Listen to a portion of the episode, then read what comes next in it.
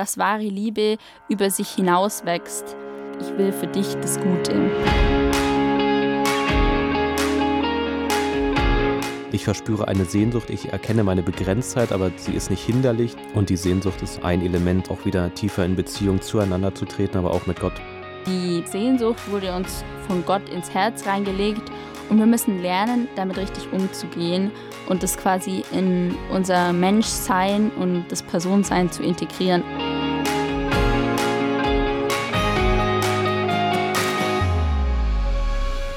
Berufen zur Liebe, der Podcast über die Theologie des Leibes.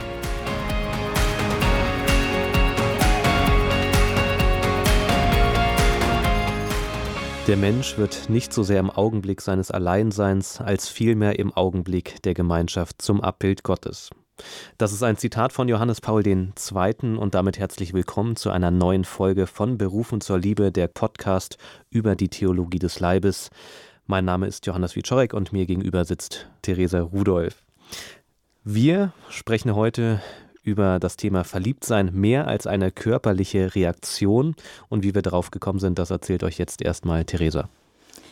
Genau, wir haben eine Nachricht auf Instagram bekommen mit einer Frage, ähm, eben was das Verliebtsein ist und ob das Verliebtsein mehr als eine körperliche Reaktion ist.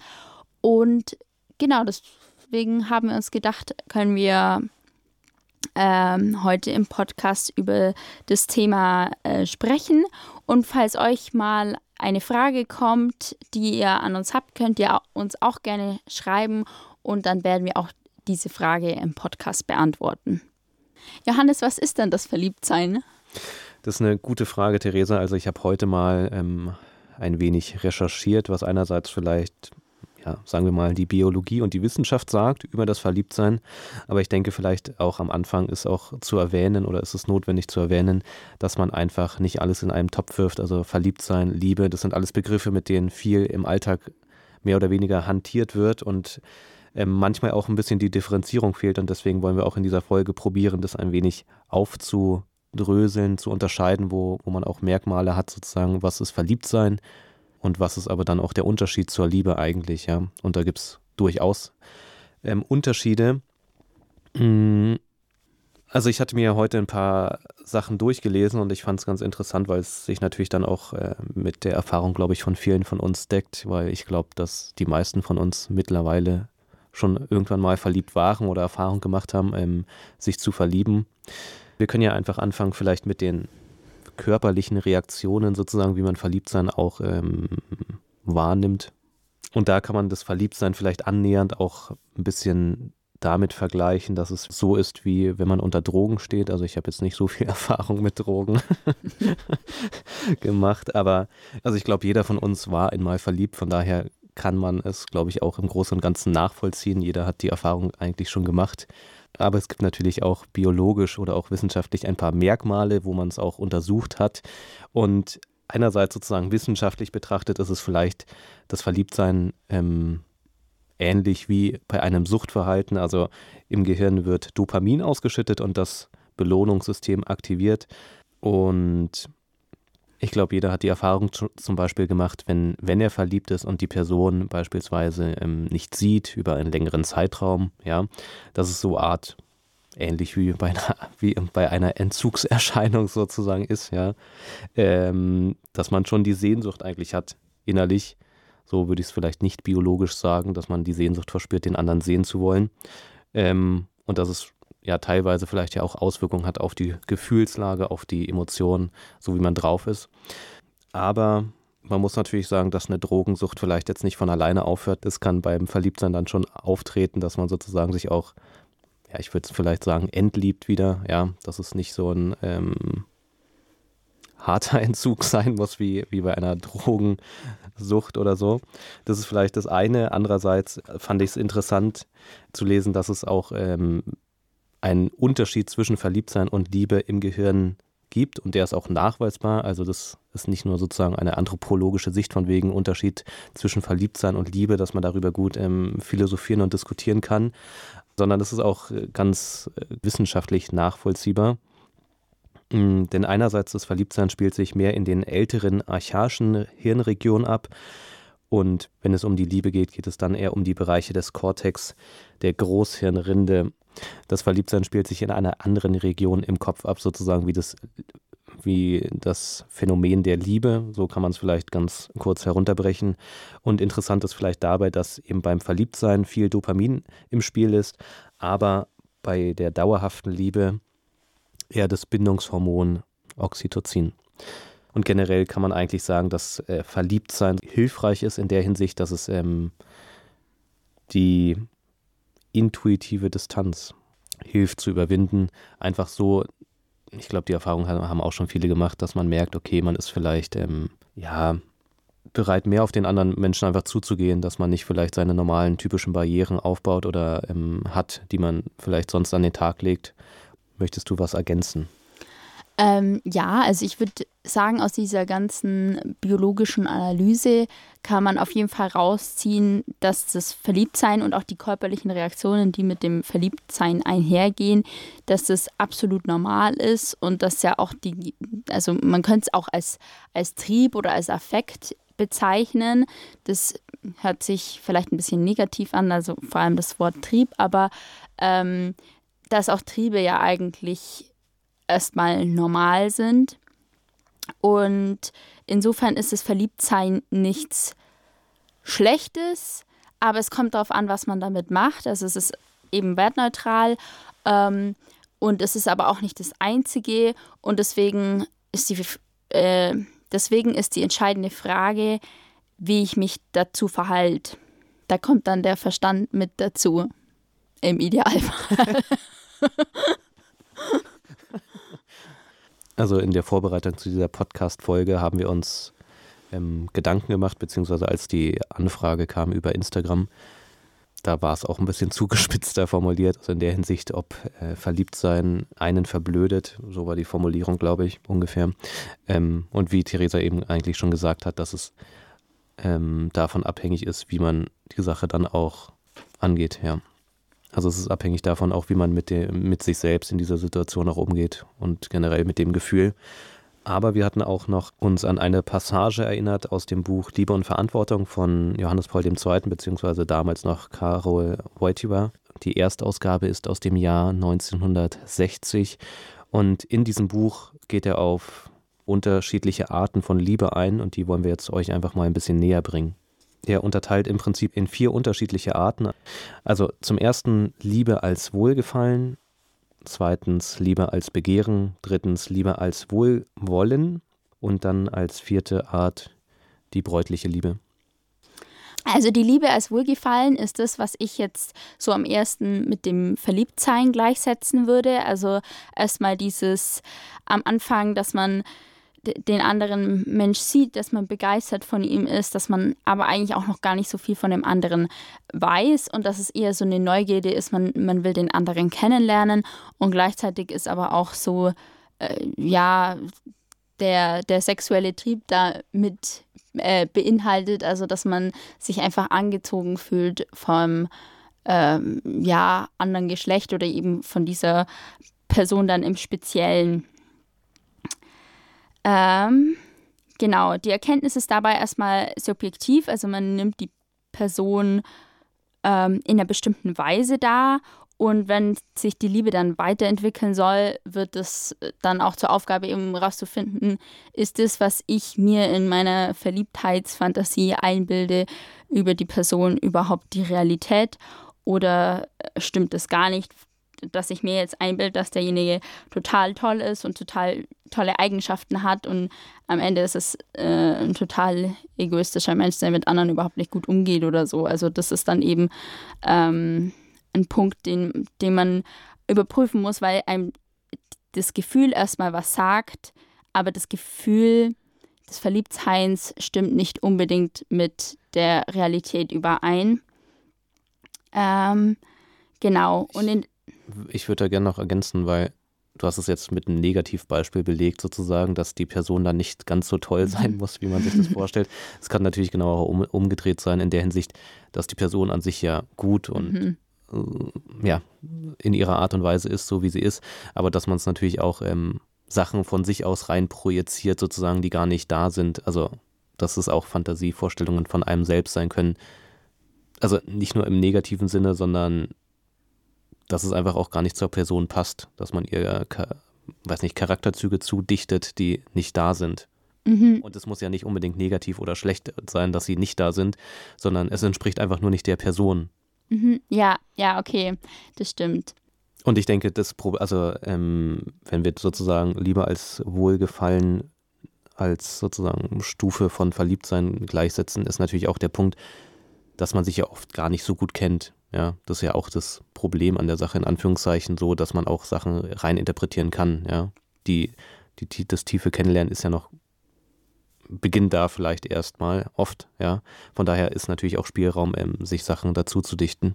Mhm, ja, ich muss da auch gerade so ein bisschen dran denken, als, als ich damals noch, äh, ja, ich würde jetzt nicht sagen, dass ich alt bin, aber als ich mich damals verliebt habe, dass es halt eben schon die, dieses Ding ist, eben, man ist irgendwie aufgeregt und total begeistert von einer anderen Person, aber im Vergleich zu jetzt, also eben wenn ich, wenn ich vergleiche, wie ich meinen Mann damals gesehen habe und wie ich meinen Mann jetzt sehe, habe ich ihn halt eigentlich noch gar nicht gekannt. Und ähm, ja, also das ist, es braucht irgendwie diese anfängliche Begeisterung, dass man ja auch die andere Person ähm, kennenlernen möchte. Aber im Endeffekt ist das Verliebtsein schon auch ein bisschen, dass man sich viel näher fühlt, als man eigentlich ist. Aber es ist eben auch so eine Zeit der Überbrückung, bis man sich dann auch wirklich näher kennt und dann auch mehr über die Person weiß. Also letztendlich sollte die äußere Anziehung in die Erkenntnis der inneren Schönheit der Person übergehen. Und ich finde, wenn man, also es gibt ja verschiedene Arten quasi, wie das Verliebtsein weitergeht. Manchmal wird ja nichts draus und dann bricht es quasi ab und man lernt die Person gar nie besser kennen, aber wenn man dann die Person wirklich besser kennenlernt und auch in eine Beziehung kommt und man sich dann eigentlich gar noch mehr verliebt oder eben, wenn aus, aus diesem Verliebtsein dann auch Liebe ähm, wird, dann ist es eben so ein natürlicher Prozess dann, dass man plötzlich nicht mehr sieht, so nur so, ja, der ist irgendwie ähm, gut aussehend und äh, ich vermute, er hat einen guten Charakter, sondern dass man auch sieht, ähm, die andere Person hat einen guten Charakter und dass man auch viel mehr schätzt, dass die andere Person zum Beispiel hilfsbereit ist oder dass man sich auf sie verlassen kann und dass in dem Sinn dann andere Punkte viel wichtiger werden, aber dass diesen, diese anderen Punkte ähm, damit, also der Grund, warum man die andere Person liebt, auch eben tiefer werden und dass es dann eben dieses, diese, ähm, langsam dieser Prozess ist vom Verliebtsein zur Liebe hin. Dann machen wir weiter mit Liebe als Begehren, oder? Mhm. Also ich würde Liebe als Begehren vielleicht als Affekt und als Trieb definieren oder zumindest daran anlehnen. Das Begehren würde ich definieren als affekthaft und, und triebhaft, also erstmal ähm, ganz stark auf der körperlichen Ebene verankert. Das Begehren ist eben erstmal diese, dieses körperliche Bedürfnis. Und da ist aber auch wieder die Frage, dass es nicht so sehr darauf ankommt, oder dass es in sich nicht schlecht ist, sondern dass es darauf ankommt, was man damit macht. Ähm, und die, das Begehren darf halt nie allein bleiben, sonst kommt halt sowas raus wie bei einem One-Night-Stand. Also, dass es einem halt überhaupt nicht um die andere Person geht, sondern nur um die eigene Befriedigung. Und am Ende weiß man nicht mal, wie der andere ge geheißen hat. Also, es ist wirklich komplett wurscht, wer, wer das eigentlich war. Das Ziel beim Begehren ist, dass es immer mehr integriert wird in die Sichtweise der anderen Person. Also, dass man nicht nur für sich selber das, ähm, also dass die andere Person das ist, was man haben will, was man besitzen will, was man sich eigentlich nimmt. Und die Gefühle der anderen Person sind dabei eigentlich egal, sondern dass es immer mehr dazu wird, dass man sich der anderen Person schenken möchte. Und genau, das sind dann eigentlich schon die anderen ähm, Punkte. Mhm. Aber jetzt bleiben wir erstmal noch da. Ähm, ich glaube, das, was, was, was noch zu ergänzen wäre oder ähm, was auch Johannes Paul II. sagt, ist eben, dass das Begehren sozusagen einen auch deutlich macht, dass man als Mensch begrenzt ist, ja, in seinem jeweiligen Geschlecht sozusagen. Und ähm, konkret schreibt er in Liebe und Verantwortung, das Geschlecht bedeutet eine gewisse Beschränkung und Einseitigkeit. Der Mann braucht daher die Frau, um gleichsam sein eigenes Wesen zu ergänzen, und die Frau braucht den Mann in derselben Weise. Also dieses gegenseitig eigentlich hingeordnet sein schon kommt ja dadurch auch zum Vorschein. Also dieses wie ich auch schon in den letzten Folgen gesagt habe, wenn wir wieder an Gott denken, was ist Gott oder wie ist Gott sozusagen, dann ist ja die Definition ewiger Liebesaustausch zwischen Gott Vater, Gott Sohn und dieser Liebesaustausch ist eben so stark, dass eine dritte Person entsteht, der Heilige Geist.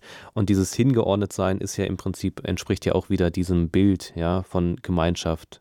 Gemeinschaft und Liebe sind sozusagen vielleicht die zwei Schlagwörter, die man da immer gut nennen kann.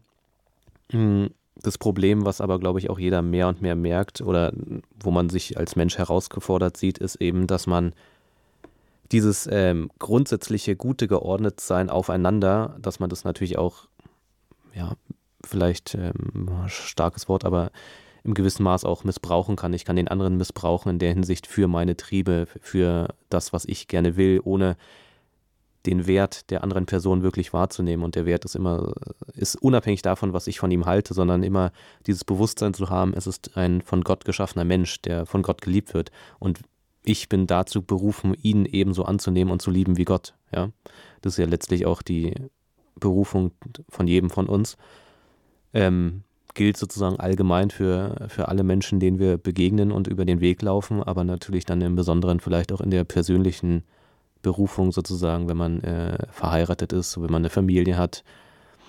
Aber auch für alle, die vielleicht zu libertär lebend unterwegs sind oder die auf der Suche sind. Also es gibt unterschiedliche Arten sozusagen, aber letztlich ist es immer dieses herausgefordert sein, nicht den anderen zu benutzen, ob es jetzt in einer gewissen Intimität äh, in der Ehe, also im sexuellen Akt oder keine Ahnung, auch Freundschaften kann ich für mich benutzen, ja. Also ich kann mich mit Freunden treffen und einfach ja, die sozusagen aussaugen wie ein Vampir für meine Zwecke.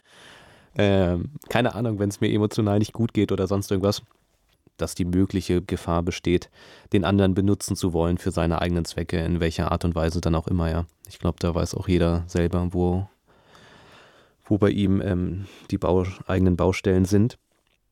Und was ich auch interessant finde, dass ähm, der Papst eigentlich sagt, dass das Begehren eben zum Wesen der Liebe gehört und ein, auch eines der mächtigsten Elemente oder als eines der mächtigsten Elemente erscheint, ja.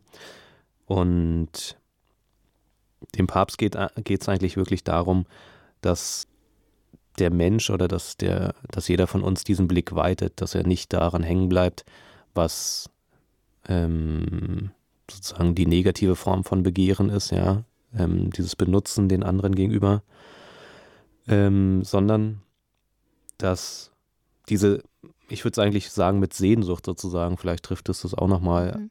Ähm, als mögliches Synonym, dass man sagt, ich verspüre eine Sehnsucht, ich erkenne meine Begrenztheit, aber sie ist nicht hinderlich, sie ist nicht nur ja, die negative Sicht auf mich selbst oder mh, hm, wie Gott die Schöpfung gemacht hat oder so, sondern dass es mich dazu ruft, ähm, die Sehnsucht in mir selbst zu erkennen.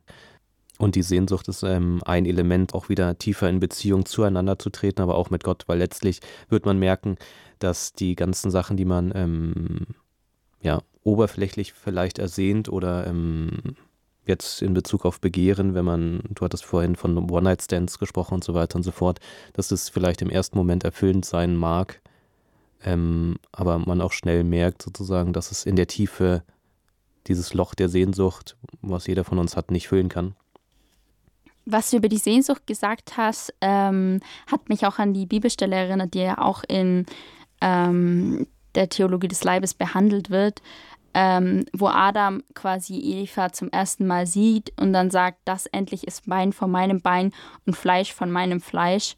Ähm, und wo auch Johannes Paul II. betont, dass es halt diese Begeisterung und diese Faszination einfach für, für das andere Geschlecht und, und oder die eigentlich auch die Person ähm, ist und dass eben das Begehren nicht nur schlecht ist, ähm, sondern halt auch die, also die prinzipielle Sehnsucht wurde uns von Gott ins Herz reingelegt und wir müssen halt versuchen.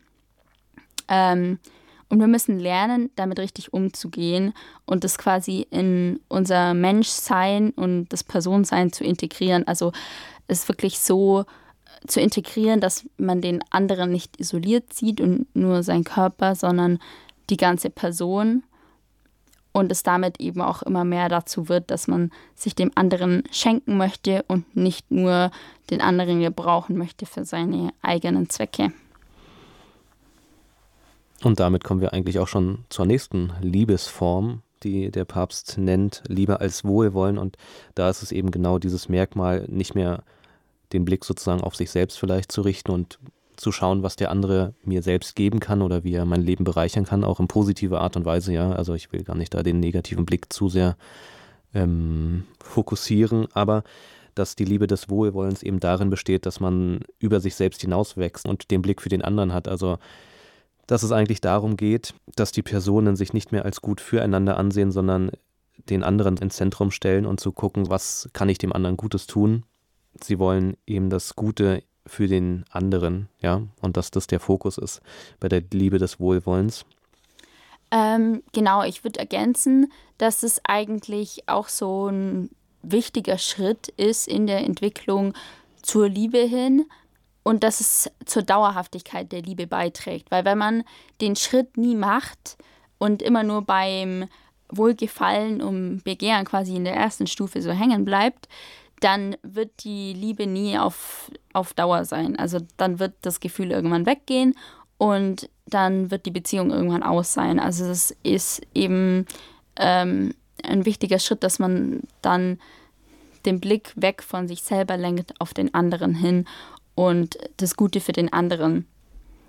Also in der Freundschaft ist es ja auch so, dass man den anderen ähm, quasi sympathisch findet und dass man quasi Wohlwollen für den anderen hat. Also beziehungsweise Freundschaft fängt an mit der Sympathie. Das ist auch ein Gefühl, was man nicht so direkt äh, beschreiben kann, warum das jetzt da ist, hat man halt einfach. Ähm, und wenn man den anderen dann näher kennenlernt, dann wird es eben immer mehr zur Freundschaft und man möchte ähm, dem anderen was Gutes tun. Man ist da für den anderen, wenn es ihm schlecht geht und so. Und ähm, genau, das ist eben in der Beziehung zwischen Mann und Frau auch so. Und deswegen ist diese Stufe der Liebe als Wohlwollen quasi diese Stufe, wo man lernt, für den anderen da zu sein und quasi ähm, es immer mehr dahin geht, dass man sagt, ich will für dich das Gute. Und dass man dafür dann auch was einsetzt und bereit ist, was zu geben. Also ich glaube, zwei wichtige inhaltliche Punkte sind noch ein. Einerseits, was der Papst auch sagt, ähm, dass die Liebe den anderen nicht nur als, also nicht als Mittel zur Befriedigung sieht, sondern als Mitschöpfer. Also ich glaube, das allein schon das Wort Mitschöpfer zeigt sozusagen ähm, die Bedeutung des jeweils anderen in einer Beziehung. Ähm, und das Gegenbeispiel ist, dass man auch sagen kann, ja, zwei Egoismen schaffen eben nicht diese Gegenseitigkeit, die eigentlich auch Voraussetzung ist, um dass man irgendwann mal zur Freundschaft kommt und dann vielleicht auch äh, zur Liebe, ja, dass sich es weiterentwickeln kann. Es, man muss sozusagen selbst über sich hinauswachsen in der Hinsicht. Zu dem über sich hinauswachsen sagt der Papst auch an einer Stelle, dass es eigentlich erst dann zur wahren Liebe wird, wenn man eben, wenn es einem eben nicht mehr nur darum geht, dass man den anderen so toll findet oder so, sondern dass man sich äh, im Endeffekt, dass man sich gemeinsam unter ein Gut unterordnet.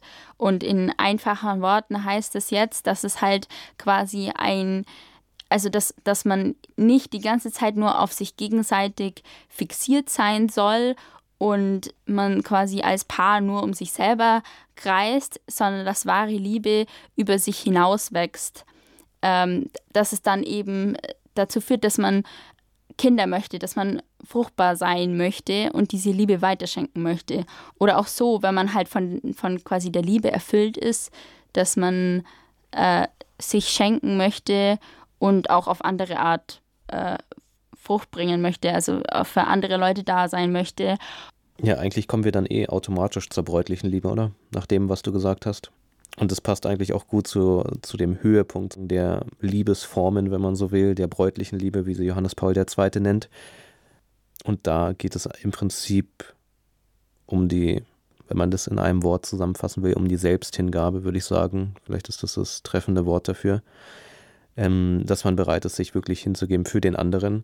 Und dafür ist es eigentlich, also einerseits ist es vielleicht wieder so ein Wort, was ähm, ja ein bisschen abstrakt klingt, ja, Selbsthingabe, inwieweit sieht es dann konkret aus im Alltag oder so. Aber ich glaube, erst einmal ist es auch wichtig, ähm, über die Voraussetzungen zu sprechen, denn ein Satz, der immer wieder fällt und der auch einfach sehr wichtig und notwendig ist, ist eigentlich der Punkt ähm, zu erkennen, dass eine Person sich nur dann hingeben kann, wenn sie sich auch selbst besitzt. Also ich kann nicht verschenken, was ich nicht selbst besitze, ja.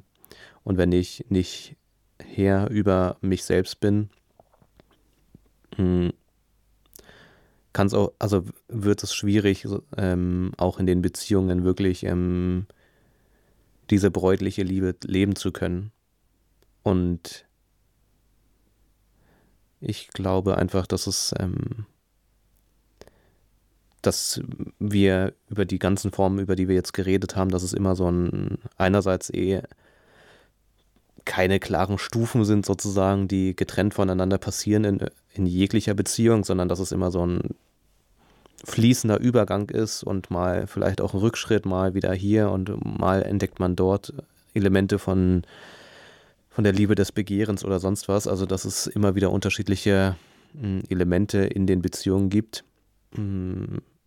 Dass es im Prinzip darum geht, nicht daraus auch wieder einen moralischen Anspruch zu machen. Also es geht hier nicht um einen moralischen Anspruch, der erfüllt werden muss, um dass, dass äh, eine tolle Beziehung bei rausspringt, sondern grundsätzlich geht es ja eigentlich darum, um die Urerfahrung sozusagen im Christentum. Ich bin geliebt von Gott und werde dadurch fähig, den anderen zu lieben. Und ähm, ich hatte heute ein Zitat gelesen von der Therese von Lisieux, nicht ich muss lieben, Jesus will durch mich lieben. Und ich glaube, genau das ist eigentlich der Schlüssel für das Verständnis. Nicht, dass es um irgendeine Kraftanstrengung geht, in der Hinsicht, ich muss jetzt der neue Gutmensch sein, der ähm, über sich hinauswächst aus eigener Kraft, weil das funktioniert, glaube ich, eh nicht. Das haben, glaube ich, viele auch von uns erfahren.